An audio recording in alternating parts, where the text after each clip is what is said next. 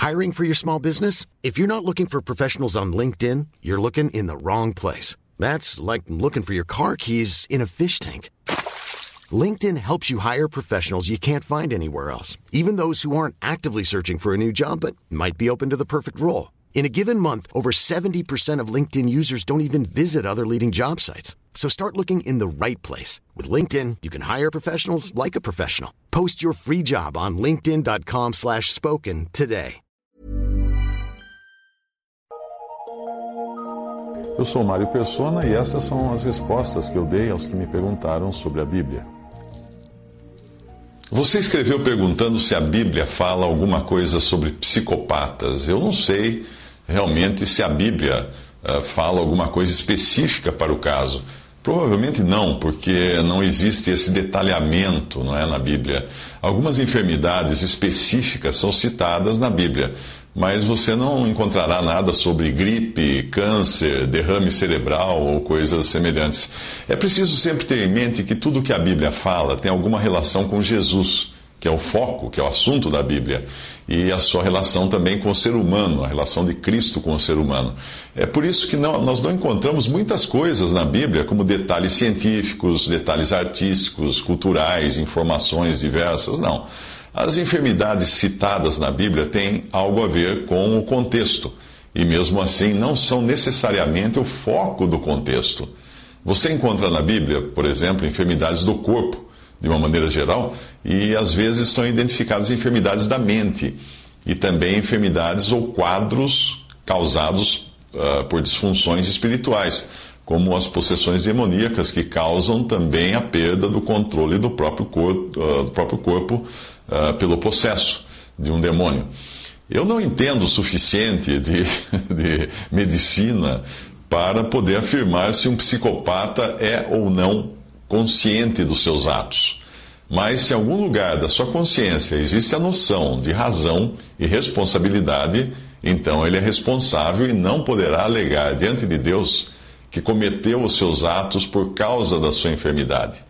Existem pessoas que têm, por natureza, um temperamento muito mais violento que outras.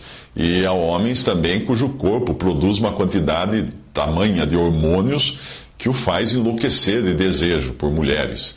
Uh, mas nenhum nem outro poderá alegar diante de Deus que não é culpado de matar ou estuprar, por exemplo. Se existe a consciência, existe a responsabilidade. De qualquer modo, toda e qualquer enfermidade, seja ela física ou mental, é consequência da queda do ser humano. E essa, essas consequências da queda continuarão a nos afligir neste mundo. Mesmo que uma pessoa se converta, isso não é garantia de que ela será curada de todas as suas enfermidades físicas.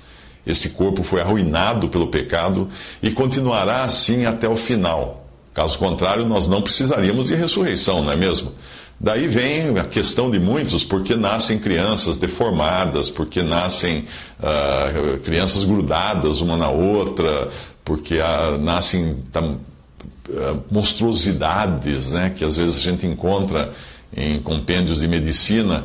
A razão é que esse é um mundo deteriorado, um mundo detonado pelo pecado. Tudo aqui está errado, não é, não é só. Quando a gente vê uma pessoa nascer perfeita, né, uma criança, nós devemos dar graças a Deus por isso, porque ainda apesar de toda a ruína que o pecado causou no mundo e na criação, ainda Deus permite que algumas, algumas crianças nasçam perfeitas, algumas pessoas nasçam de, de consciência normal, mas devemos entender que Deus foi expulso da sua criação. Deus não, os homens não quiseram que ele, que ele consertasse essa criação. Isso foi provado na condenação do próprio Filho de Deus.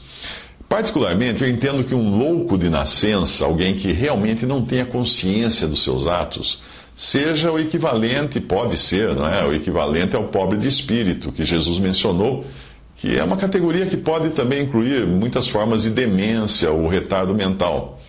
Porém, alguém que teve um período de sanidade antes de se tornar insano, teve tempo suficiente para crer no Evangelho e não fez.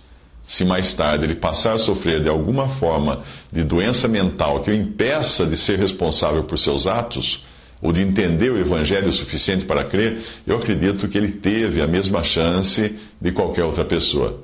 A diferença é que, para qualquer outra pessoa, a morte seria o fim do prazo para crer. Uh, mas para esse que teve algum distúrbio mental, o prazo que ele tinha para ter se convertido terminou quando ele se tornou insano.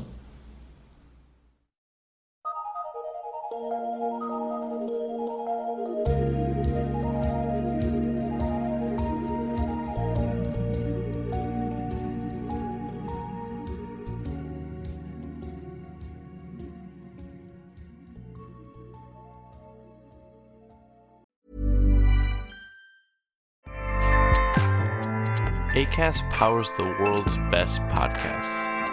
Here's a show that we recommend.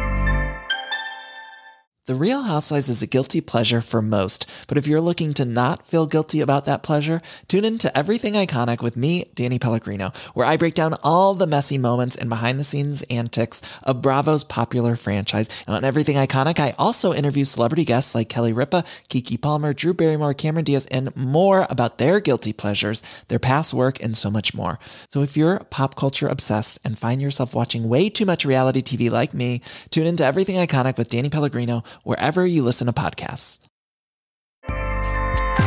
ACAST helps creators launch, grow, and monetize their podcasts everywhere. ACAST.com.